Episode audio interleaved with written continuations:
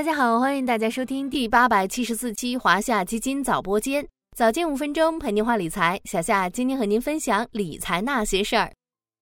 上周政策利好不断，不过大多数人的注意力都被认房不认贷、下调存量房贷利率这几个楼市重磅政策给吸引了。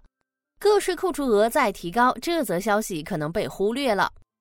事实上，这次三项个税扣除额再提高，可是实实在在的民生礼包。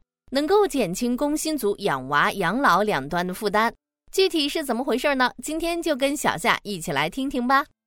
先来做个科普：专项附加扣除每个月标准提高，意味着能够享受上述扣除的纳税人可以扣除更多的应纳税额，需要缴纳个税的部分少了，从而增加到手收入。这次的政策源头是八月三十一日国务院公开关于提高个人所得税有关专项附加扣除标准的通知。为进一步减轻家庭生育养育和赡养老人的支出负担，提高了三岁以下婴幼儿照护、子女教育、赡养老人这三项个税专项附加扣除标准。接着，咱们用三个问题来进一步了解这项政策。第一个问题：哪三项个税专项附加扣除标准提升了？如何提升？一是生育小孩的费用，三岁以下婴幼儿照护专项附加扣除标准。由每个婴幼儿每月一千元提高到两千元。二是养育子女的教育费，子女教育专项附加扣除标准由每个子女每月一千元提高到两千元。三是给父母的养老钱，赡养老人专项附加扣除标准由每月两千元提高到三千元。其中，独生子女按照每月三千元的标准定额扣除，非独生子女与兄弟姐妹分摊每月三千元的扣除额度。每人分摊的额度不能超过每月一千五百元。第二个问题，对哪些人有影响？具体可以增加多少收入？这个问题要看每个人的具体情况。一般来说，收入越高，上有老且自己是独生子女，下有小且孩子多的人，满足这三个扣除条件，享受的扣税额度越大，增加的到手收入越多。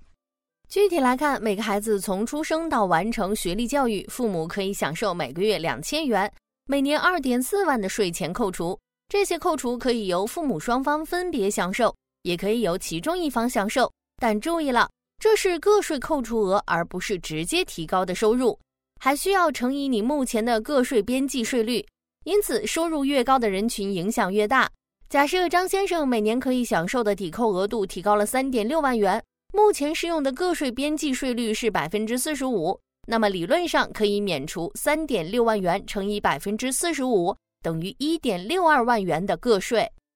第三个问题，从什么时候开始实施这项扣除标准？实施时间回溯到今年一月一日，也就是说，咱们今年就可以享受到个税专项附加扣除标准提升的福利。除了个税抵扣额度的上调。还有一件有关养老的消息也值得跟大家叨叨。随着个人养老金业务试点或在全国推开，新一轮个人养老金资金账户开户大战已悄然打响。这一次针对的主要是非试点地区及全国三十六个个人养老金业务试点先行城市之外的地区。多家具有个人养老金业务资质的商业银行纷纷发布了个人养老金资金账户预约开户活动。麦肯锡今年八月发布的一份针对我国养老金调查的报告显示，当前我国居民对个人养老金制度的了解度已达百分之八十，但实际购买率仅为百分之八。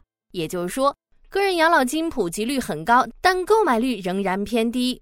完成了从了解到行动的转换，还需要一个过程。那么，小夏这里就跟大家再聊聊个人养老金账户的优势：一是税收优势。目前个人养老金账户每年缴纳上限是一万两千元，根据实际缴存资金规模享受对应额度的税收优惠。二是费率优势，养老目标基金 Y 份额针对管理费、托管费多实施了费率优惠，投资成本更低。三是选择多元，目前账户里的资金可以购买符合规定的公募基金、储蓄存款、理财产品、商业养老保险这四类个人养老金产品。大家可以自主决定个人养老金资金账户的投资计划，包括个人养老金产品的投资品种、投资金额等等。最近的政策导向其实就是国家落实幼有所育、学有所教，老有所养的直接体现。大家记得及时了解政策动向，在个人所得税 APP 或者通过任职受雇单位填报专项附加扣除信息，尽早享受优惠政策。同时，也别忘了给自己的养老规划加加油。感兴趣的小伙伴可以多多关注小夏家的养老目标基金系列产品。好了，今天的华夏基金早播间到这里就要结束了，感谢您的收听，我们下期再见。